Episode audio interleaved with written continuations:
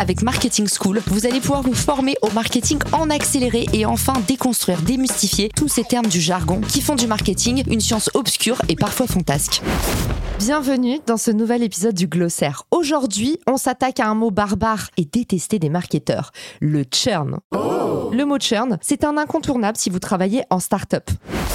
Mais d'où vient ce mot étrange? Eh bien, churn vient de l'anglais et signifie littéralement agiter vigoureusement.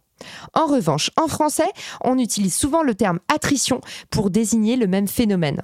Le churn, c'est quoi? Eh bien, c'est la perte de clients ou d'abonnés. C'est le fait que votre offre, votre produit ou votre service est en train de s'effriter.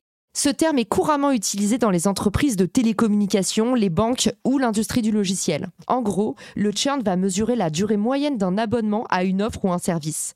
Par exemple, ça peut s'appliquer à un abonnement d'un bouquet télé, à un magazine, un journal ou plein d'autres choses encore.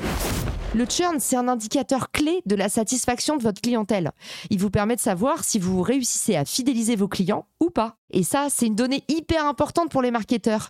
C'est bien de remplir un panier et d'aller chercher plein de nouveaux clients. Mais que se passe-t-il si vous remplissez un panier percé?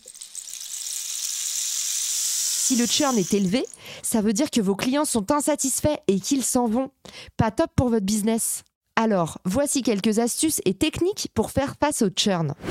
Tout d'abord, assurez-vous d'avoir une expérience client excellente. Soyez à l'écoute de leurs besoins, leurs préoccupations, proposez-leur des solutions adaptées.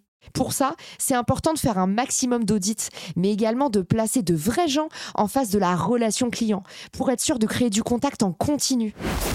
Ensuite, vous pouvez créer des programmes de fidélité pour proposer des avantages exclusifs, des invitations à des événements, des avant-premières, des tests. Vous n'êtes pas obligé de proposer des discounts pour fidéliser. Vous pouvez simplement soigner la relation et offrir des avantages supplémentaires.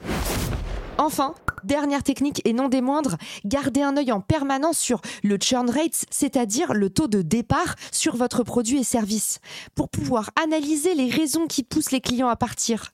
Ne faites pas l'autruche. Identifiez les problèmes récurrents et prenez des mesures concrètes pour les résoudre. N'oubliez pas que le churn peut être parfois trompeur. Par exemple, si vous pratiquez le renouvellement automatique, vous allez avoir moins de churn. Pour autant, est-ce que vos clients sont vraiment satisfaits de votre service? Pas forcément. Alors restez vigilants si vous voulez soigner votre churn sur le long terme. Et pas seulement forcer des clients insatisfaits à rester. Au terme de cet épisode, tu sais maintenant comment affronter ce genre de phrase à la machine à café. Mais oui, il paraît que Jean-Louis a fait réduire son taux de churn de 30%. Retenez une seule chose, c'est que quand ça churn, ça sent le sapin. J'espère que ça vous aidera à affronter n'importe quelle conversation et n'oubliez pas, si vous croisez des mots envoyez-les moi en message privé, j'en ferai des épisodes. Ciao